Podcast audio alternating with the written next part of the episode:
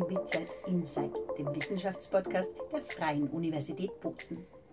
Hier können Sie in die Welt der Forschung eintauchen und lernen ProfessorInnen und Forschende der UniBZ und ihre Projekte und Forschungsfelder in persönlichen Gesprächen kennen. In unserem zweiten Episodenblock begeben wir uns auf zu neuen Ufern. Heute mit dem Professor Alexander Moradi. Professor für Volkswirtschaftslehre lehrt und forscht seit Ende 2018 an der Freien Universität Bozen. Davor war er in Großbritannien an den Universitäten Sussex und Oxford tätig. Seine Forschungstätigkeit hat Professor Moradi oft nach Afrika geführt, wo er unter anderem nachgezeichnet hat, welche wirtschaftlichen Effekte die Eisenbahnlinien der Kolonialherrschaft in Kenia hatten oder ob christlich missionierte Landstriche in Ghana wohlhabender sind als andere. Eine weitere Besonderheit seiner Forschung, er ist Spezialist für die Analyse historischer Daten, aus denen der Ökonom Rückschlüsse auf den Lebensstandard, die Stadtentwicklung oder Auswirkungen des Handels auf die jeweilige lokale Bevölkerung zieht. Doch weit besser kann dies Professor Boradis selbst erklären. Guten Tag und herzlich willkommen bei UniBZ Insight. Beginnen wir gleich einmal beim letzten Punkt. Sie schauen in Ihrer Forschung lieber zurück als in die Zukunft bzw. die Gegenwart. Warum? Ja, also gut, mich interessieren äh, vor allem die großen Fragen. Und die großen Fragen, da geht es äh, darum, ähm, was äh, wirtschaftliche Entwicklung beeinflusst oder äh, was die Hindernisse sind für die wirtschaftliche Entwicklung. Und äh, das kann man wirklich besser über einen längeren Zeitraum äh, sich anschauen. Denn über einen kurzen Zeitraum gibt es immer so viele Faktoren, die ähm, scheinbar wichtig sind, aber dann über einen längeren Zeitraum, 20, 50, 80 Jahre, 100 Jahre, äh, nahezu unbedeutend wirken. Also der lange Zeitraum äh, hilft, um eben äh, diesen vielen Lärm, den man bei einer kurzfristigen Betrachtung sieht, den zu reduzieren und sich wirklich dann auf das Wesentliche zu konzentrieren. Und das haben Sie, wie eingangs schon erwähnt, im Laufe Ihrer Karriere sehr oft in Afrika gemacht. Also Sie haben sehr oft dort geforscht. Äh, warum ausgerechnet Afrika? Ähm, also Afrika ist extrem spannend, weil man eben häufig ähm, mit einer Situation konfrontiert ist, die anders ist als äh, in europäischen Ländern. Und das bedeutet, äh, es, wenn wir nach fundamentalen Faktoren fragen, äh, dann müssen die ja eigentlich auch äh, auf Afrika zutreffend sein. Und dann ist die große Frage, warum sind afrikanische Länder nicht reicher, als sie es sind? Und ähm, ja, gibt es da fundamentale Faktoren, die diese afrikanischen Länder eben arm belassen? Und haben Sie diese Faktoren gefunden? Na gut, das ist immer eine große Frage. Es gibt sehr, sehr viele Faktoren. Ähm, und das wird auch diskutiert in der, in der Forschung. Ähm, also ein Faktor, den wir betrachtet haben, speziell war der Eisenbahnbau. Ähm, und äh, das hängt wirklich zu, zusammen mit, mit dem, was es eben vorher gab. Und normalerweise stellt man sich vor, wenn es eben diese Technologie nicht gibt, dann gibt es äh, Fuhrwerke. Aber Fuhrwerke gab es nicht, äh, denn in Afrika gab es keine Straßen. Warum gab es keine Straßen? Ja, auch weil es keine Fuhrwerke gab und es hat eigentlich einen geografischen Grund. Und zwar gibt es äh, die Tsetse-Fliege, das ist eine, eine, eine äh, Moskito, äh, das ähm, Pferde und äh, Kühe zum tötet. Ja? das äh, übertragt eine, eine Krankheit, nennt sich Trypanosomiasis und die tötet äh, Rinder und Pferde. Und wenn sie eben keine Rinder und Pferde haben, können sie eben auch keine Fuhrwerke benutzen. Und was ist dann die best, nächstbeste Möglichkeit, äh, Waren zu transportieren. Was, wie denkt man sich, wie kann man Waren transportieren, wenn man keine Pferde hat und keine modernen Technologien? Wie macht man das? Auf dem eigenen Kopf. Auf dem eigenen Kopf, exakt, sehr gut. Na, das, genau das äh, stellen wir fest. Ähm, es gab praktisch diese Karawanen und da wurden ähm, Produkte auf den Köpfen der Menschen transportiert. Jetzt kann man sich vorstellen, das ist sehr, sehr teuer. Ähm, und es wurden auch nur Waren transportiert, die ähm, sehr, sehr leicht sind und äh, sehr, sehr teuer zu verkaufen waren. Das war Gold, das war Elfenbein, das waren auch ähm, Straußenfedern. Ja, also das waren die Exportschlager, bevor die Eisenbahn kam. Und man kann sich vorstellen, ne, das wiegt fast nichts äh, und das kann man, äh, kann ein Mensch transportieren.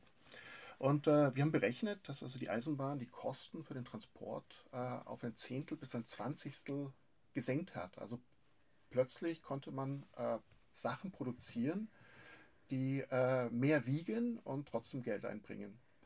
Und äh, entlang dieser Eisenbahnlinien entstand praktisch ein Korridor, wo äh, landwirtschaftlicher Anbau dann extrem profitabel worden, geworden ist.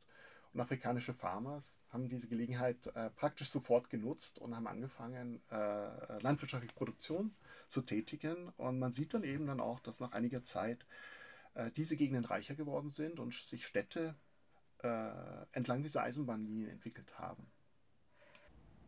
Das heißt, ein Faktor für wirtschaftliche Entwicklung sind Technologien, kann man aus dem schließen, oder?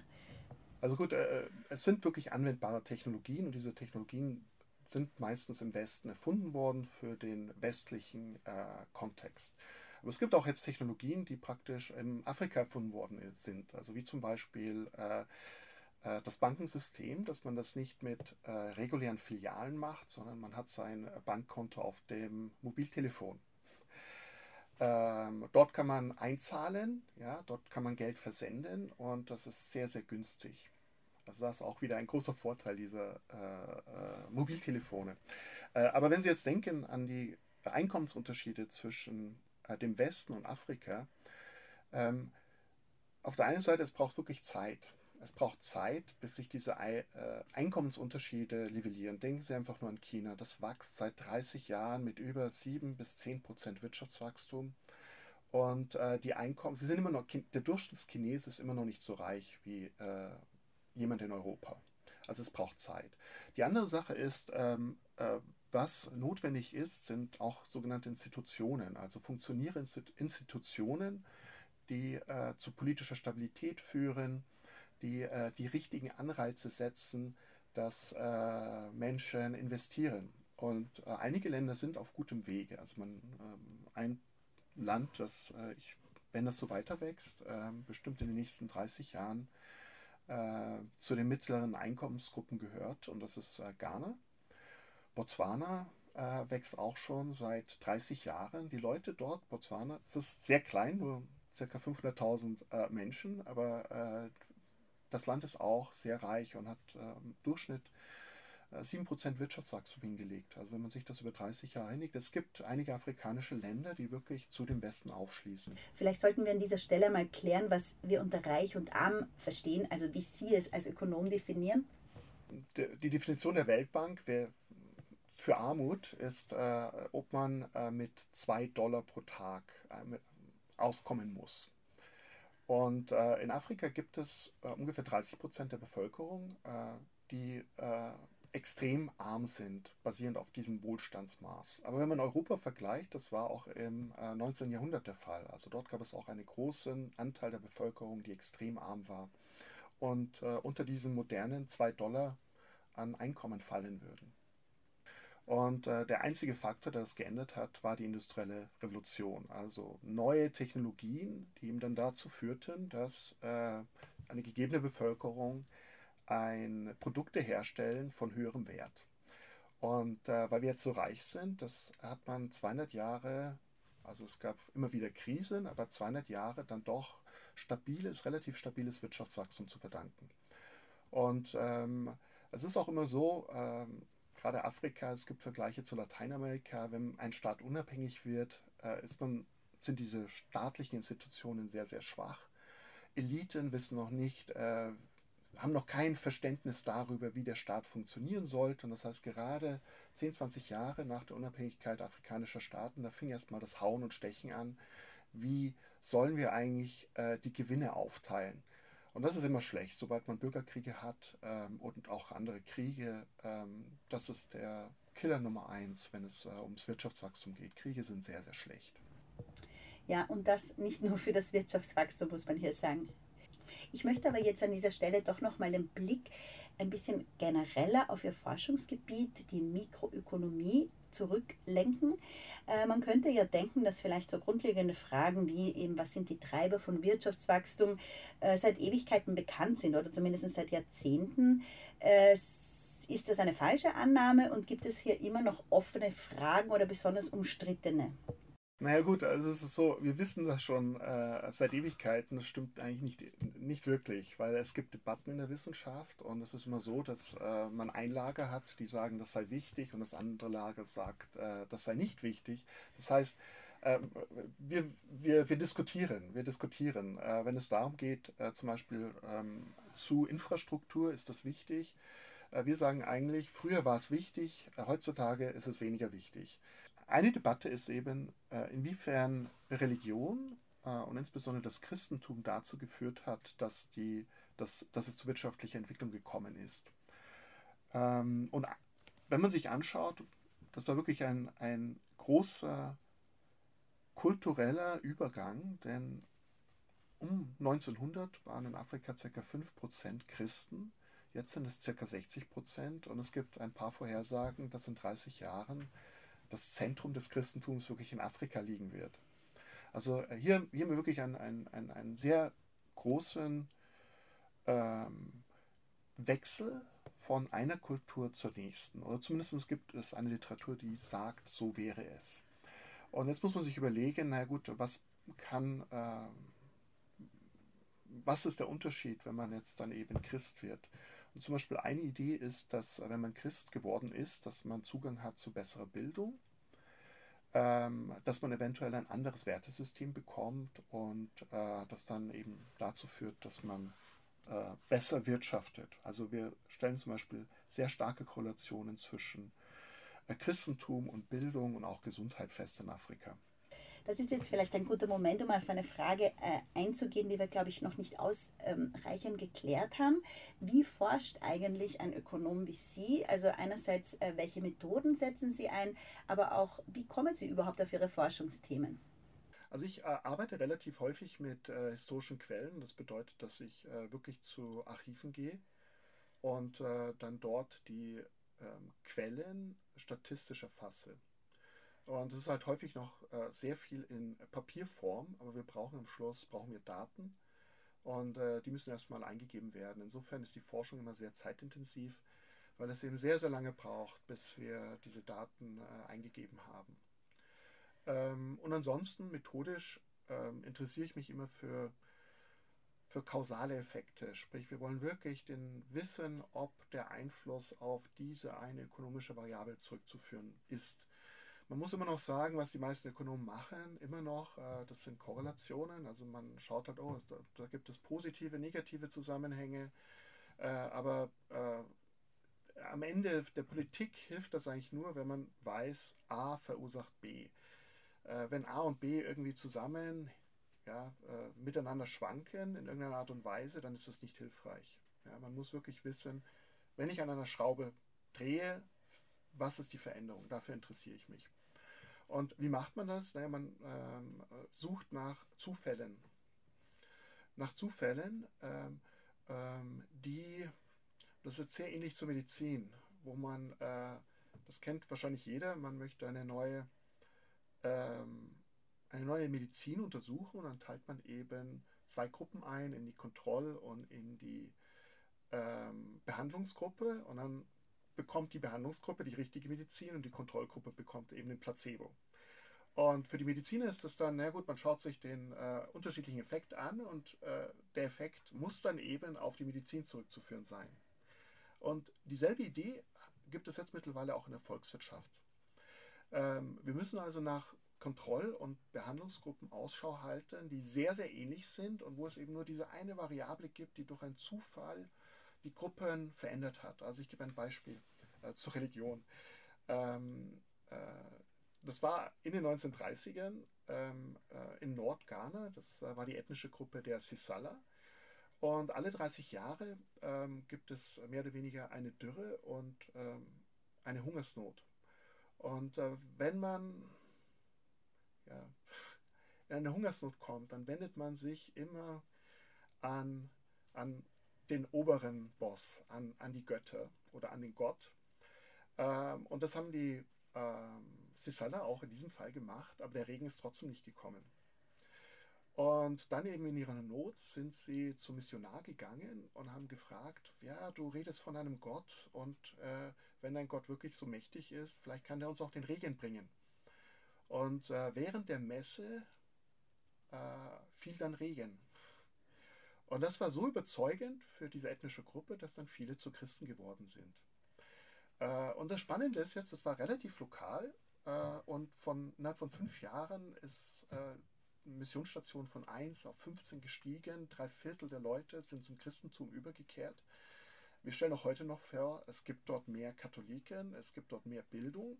Und was wir machen ist, wie diese Gruppe hat jetzt das Christentum bekommen und wir vergleichen es mit einer Gruppe, die zur selben ethnischen Gruppe gehört, die auf denselben äh, Böden arbeitet und auch sonst relativ ähnlich ist, nur wo dieser historische Zufall dieses Wunders, dass, das, dass der Regen kommt, während man betet, eben nicht eingetroffen ist. Und wir stellen fest, also die Gruppen sind sehr, sehr ähnlich, ethnischer Hintergrund, äh, Böden, das Klima ist sehr, sehr ähnlich. Also äh, all diese Faktoren möchten wir ausschließen. Ja? Und wir stellen fest, in einer Gruppe, wo, diese, wo dieses Wunder stattfand, drei von vier sind Christen, in der anderen Gruppe sind es nur ein von vier sind Christen. Wir stellen fest, oh, unter den Christen gibt es mehr Bildung, äh, weil eben mit dem Christentum wurde auch äh, mehr Bildung, äh, äh, äh wurde mehr unterrichtet. Ähm, und was wir aber nicht feststellen, ist, dass es den Christen äh, besser geht. Ja? Also das Einkommen dieser beiden Gruppen ist ähnlich. Jetzt haben wir diesen Fall, die eine Gruppe hat die Medizin bekommen, das Christentum, die andere Gruppe es war, hat nichts bekommen und wir stellen zwar fest, ja, die eine Gruppe mit Christentum, die ist mehr gebildet, aber einkommensmäßig ist sie absolut gleich wie die andere Gruppe. Also hier würde man dann eben schlussfolgern, das Christentum führt nicht kausal dazu, dass äh, die Leute reicher werden. Und mit diesen Art von Experimenten äh, arbeiten die ähm, ja, moderne Volkswirte, sich zu überlegen, was sind die Experimente, die in einer Volkswirtschaft ähm, auch ähm, ja, natürlich stattfinden. Verstehe ich das dann aber richtig, dass Sie auch diese These widerlegt haben oder die Annahme einiger KollegInnen, dass Christentum zu mehr Bildung und damit zu mehr Wohlstand führt? Und, ähm, äh, ich bin sozusagen auf der anderen Seite des Camps, weil ähm, ich bin äh, dort, wo man sagt, wo ich sage, diese Christen, das Christentum hatte keinen Einfluss auf die wirtschaftliche Entwicklung in Afrika. Also man, es geht nicht nur darum zu sagen, was hat einen Einfluss, sondern auch, was hat keinen Einfluss. Also ein Problem mit dieser äh, Literatur ist zum einen, dass ähm, sie sich nicht genau überlegt haben, warum kommen Missionare überhaupt und in welche Gegenden kommen Missionare. Und äh, wir haben zum Beispiel gezeigt, dass äh, Missionare hauptsächlich in die reicheren Gegenden kommen, in Gegenden mit äh, geografischen Vorteilen. Also es gab zwar noch keine Eisenbahnen, aber Flüsse waren sehr beliebt, dass man eben kommunizieren konnte. Und äh, wirtschaftliche Entwicklung gibt es auch entlang der Flüsse. Und das heißt, was wir feststellen, ist nicht der Einfluss des Christentums, sondern der Einfluss der äh, der geografischen Vorteile. Die andere Frage ist, was bringen Missionare mit sich? Und eine Möglichkeit, äh, Afrikaner zum Christentum zu bekehren, man kann natürlich sagen, es gibt viele Vorteile, äh, wenn man an den einen Gott glaubt, aber es muss auch handfeste irdische Vorteile geben. Und ein handfestes irdischer Vorteil ist wirklich, wenn die Leute in diesen Missionsschulen lesen und schreiben konnten, lernen konnten. Ähm, sobald man lesen und schreiben konnte, konnte man eben einen höheren Lohn ähm, verdienen. Und das heißt, es war ein, ein zusätzlicher Anreiz, Anreiz, in diese Missionarschulen zu gehen. Und jetzt muss man sich überlegen, wo ist denn, in welchen Gegenden äh, ist es nützlich, dass man lesen und schreiben kann? In den Gegenden, wo wir Kommerz und Handel haben. Also Sie brauchen jetzt nicht lesen und schreiben zu können, äh, wenn Sie Viehhirte sind. Dann können Sie eigentlich auch ähm, relativ problemlos äh, mit, mit äh, ja, als Analphabet durch die Welt kommen. Oder zumindest in der Zeit. Äh, wohingegen, äh, wenn, wenn es jetzt äh, einen Handel gibt mit ähm, äh, Kakao, mit Erdnüssen und Sie brauchen einen Buchhalter, hier sind äh, diese Kenntnisse extrem wichtig und äh, hier wurden auch mehr gezahlt. Das heißt, diese, die, die, die Christen waren äh, immer dort besonders attraktiv, wo, dann, wo es dann eben wirtschaftliche Entwicklung gab. Und jetzt haben wir das Problem. Warum? Weil ähm, wir sehen wirtschaftliche Entwicklung und dann sehen wir mehr Christen, aber es ist jetzt nicht ursächlich, dass äh, Menschen durch einen Zufall äh, zu Christen werden und es dann mehr wirtschaftliche Entwicklung gibt. Ja, interessant. Besonders interessant finde ich hier die Rolle der Anreize.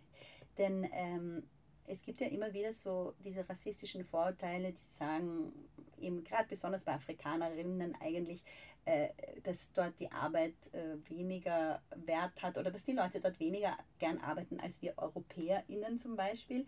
Ähm, wenn ich Ihnen jetzt so zuhöre oder wenn wir uns das aus der, aus der Rolle der Anreize schauen, ist das eben noch einmal ein Beleg dafür, dass es überhaupt nicht darum geht, woher jemand kommt, vielleicht maximal wie er geprägt ist, sondern vor allem, welche Anreize hat er für ein bestimmtes wirtschaftliches Handeln. Stimmt das so? Absolut, absolut. Also es gab diese ähm, äh, koloniales, äh, ein koloniales Vorurteil, dass Afrikaner nicht arbeiten. Und das sieht man eben in allen ähm, äh, berichten von den Kolonialherren, die arbeiten nicht. Aber man muss sich fragen, warum soll man denn arbeiten? Äh, man arbeitet, um eben konsumieren zu können und das, man arbeitet nicht, weil es einem Spaß macht. Und äh, Anfang des 20. Jahrhunderts gab es eben noch wenige Konsumgüter, die äh, Afrikaner wollten. Und man stellt es auch äh, in anderen Kulturen fest, also auch äh, ehemalige Ostblock. Warum soll man arbeiten, wenn man eben keinen Trabant bekommt, ja, kein Auto sich kaufen kann, die Regale sind leer, wo zu arbeiten. Also ein Anreiz zum Arbeiten ist schon, dass man dadurch eben mehr konsumieren kann. Und äh, diese Anreize, die sind, glaube ich, die sind in allen Kulturen gegeben. Sobald es eben einen Anreiz gibt, äh, werden äh, Menschen arbeiten. Ich glaube nicht daran, dass es äh, Kulturen gibt, die fauler sind als andere.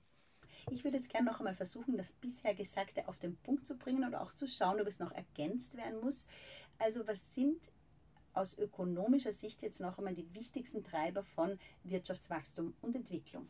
Also, ähm, den, als Volkswirte unterscheiden wir immer so zwischen direkten und fundamentalen Faktoren. Und die direkten Faktoren ist eben, wenn man investiert. Wenn man investiert, sieht man Wirtschaftswachstum.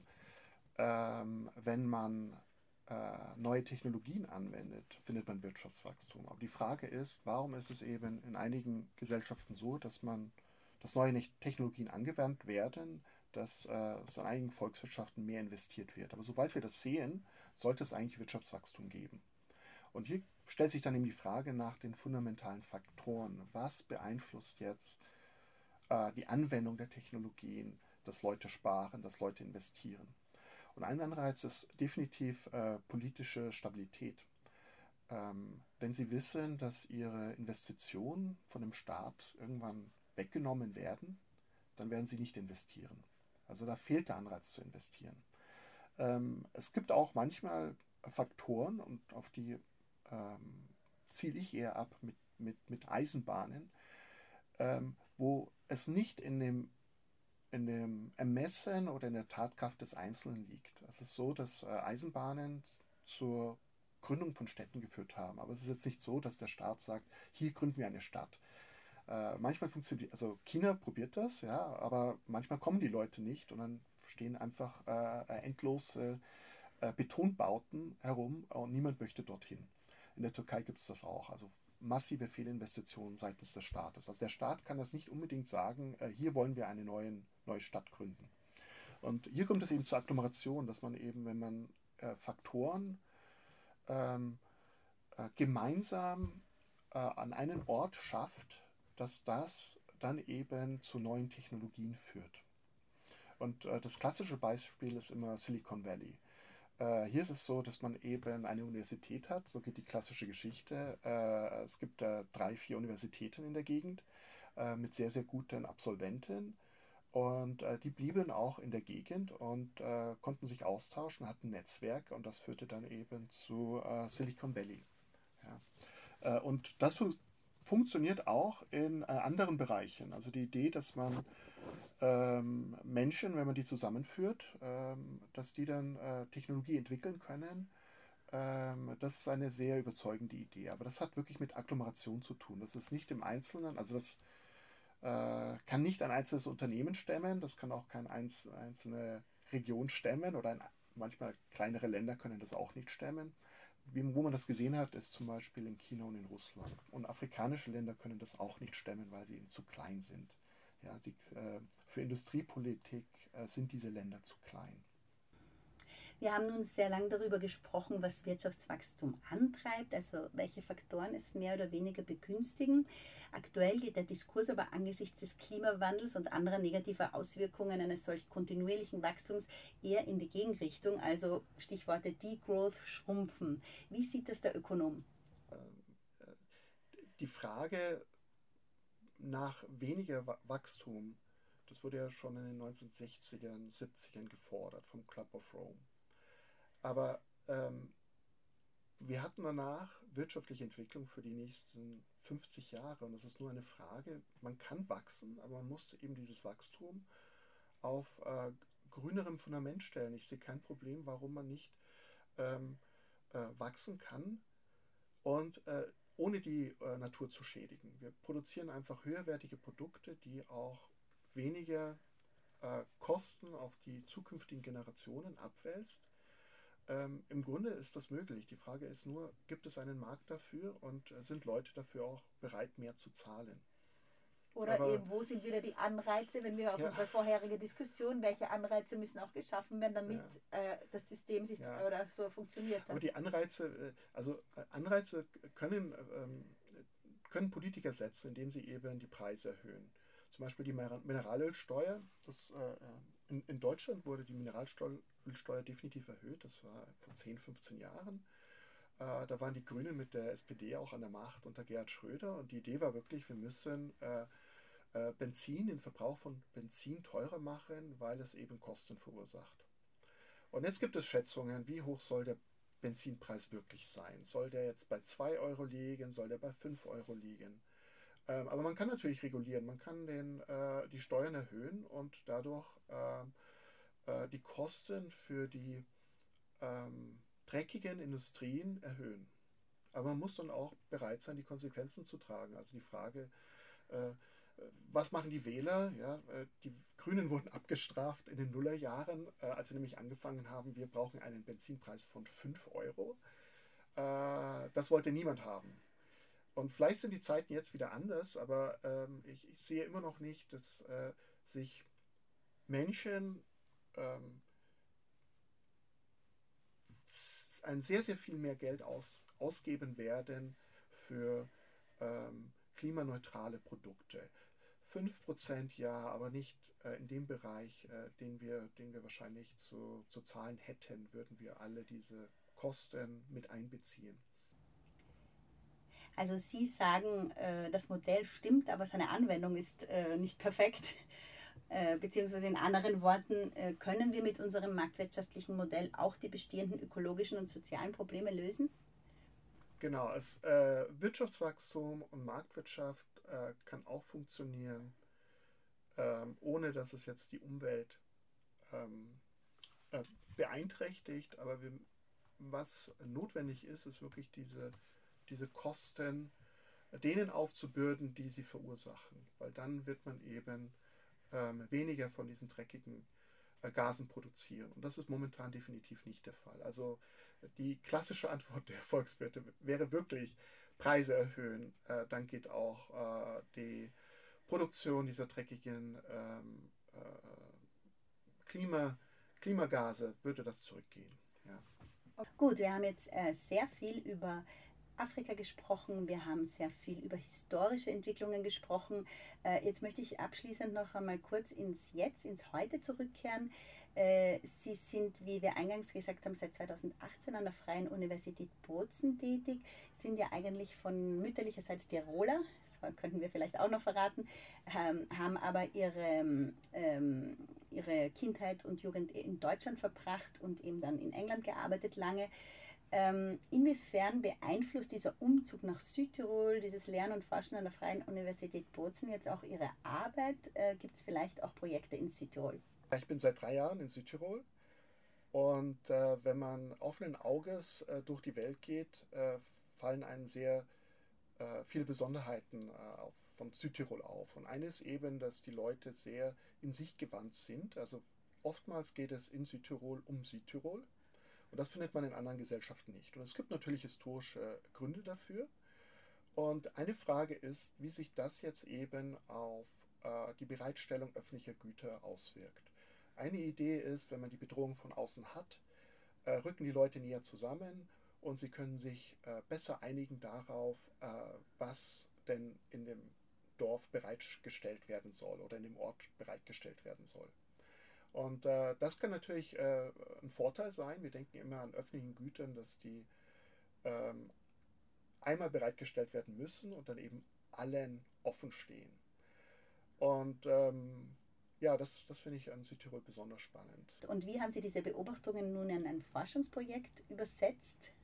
Äh, in dieser Hinsicht forsche ich und da geht es äh, wirklich um die äh, Bedrohung der Identität und ob eine gefühlte Bedrohung dazu führt, dass man eben weniger Vereine hat, gesellschaftliche, gesellschaftliche Vereine, ähm, Bildungsvereine, Sportvereine.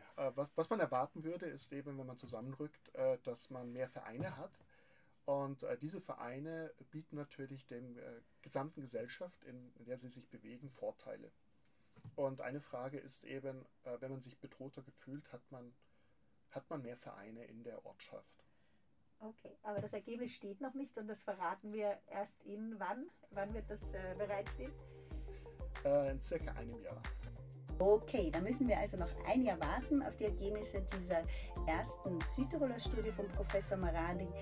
Ähm, vielen herzlichen Dank für dieses ausführliche und vielschichtige Gespräch.